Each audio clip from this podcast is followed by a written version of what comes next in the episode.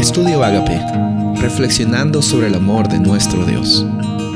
El título de hoy es El Israel espiritual, Galatas 3:26. Pues todos ustedes son hijos de Dios mediante la fe en Cristo Jesús. Y continúo, dice, porque todos los que fueron bautizados en Cristo de Cristo se han revestido. Escucha muy bien, cuando tú entregas tu vida a Dios por medio del bautismo, y no solamente el bautismo de agua, sino el bautismo del Espíritu, en el cual tú aceptas que el Espíritu Santo está viviendo en tu corazón, tú estás revestido, estás revestida de Cristo. Tú eres una extensión de Cristo aquí en esta tierra. Qué hermoso. Dice, ya no hay ni judío, ni griego, ni esclavo, ni libre, ni hombre, ni mujer, porque todos somos uno en Cristo Jesús.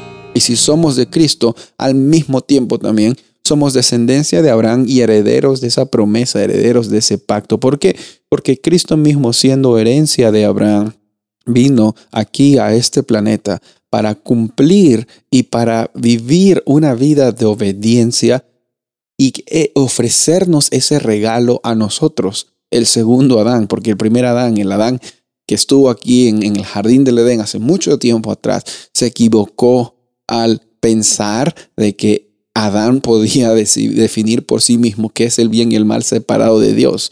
Y la Biblia nos dice de que por medio de Jesús es que nosotros llegamos a ser parte de ese pacto eterno. Y es un término que se, que se reconoce como un Israel espiritual, ¿no? Somos un cuerpo de creyentes, una comunidad de personas que continuamos esta obra de hablar sobre un Dios que transforma, sobre un Dios de buenas noticias. Y por eso, en un sentido especial, nosotros somos herederos de esa promesa, porque Cristo, siendo heredero de Abraham, si pasando por ese linaje, vino a dar la salvación no solamente para el linaje de Abraham, sino para toda la humanidad.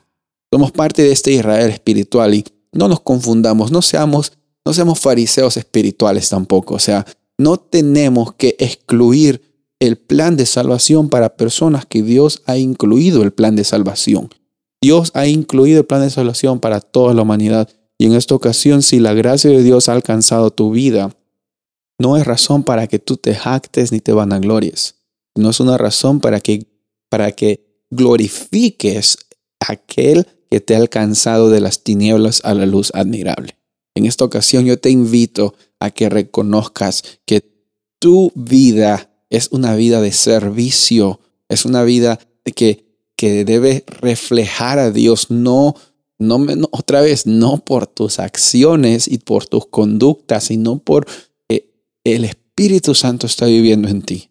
Y tú tienes los ojos de Cristo Jesús. Al ver a otras personas a los ojos, estás mostrando a Jesús al interactuar con tus con tus con las personas que vas del día a día, estás mostrando a Cristo Jesús, ¿sabes?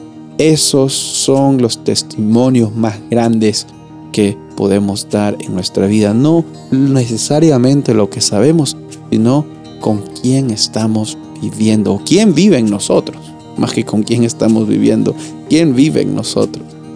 Soy el pastor Rubén Casabona y deseo que tengas un día bendecido.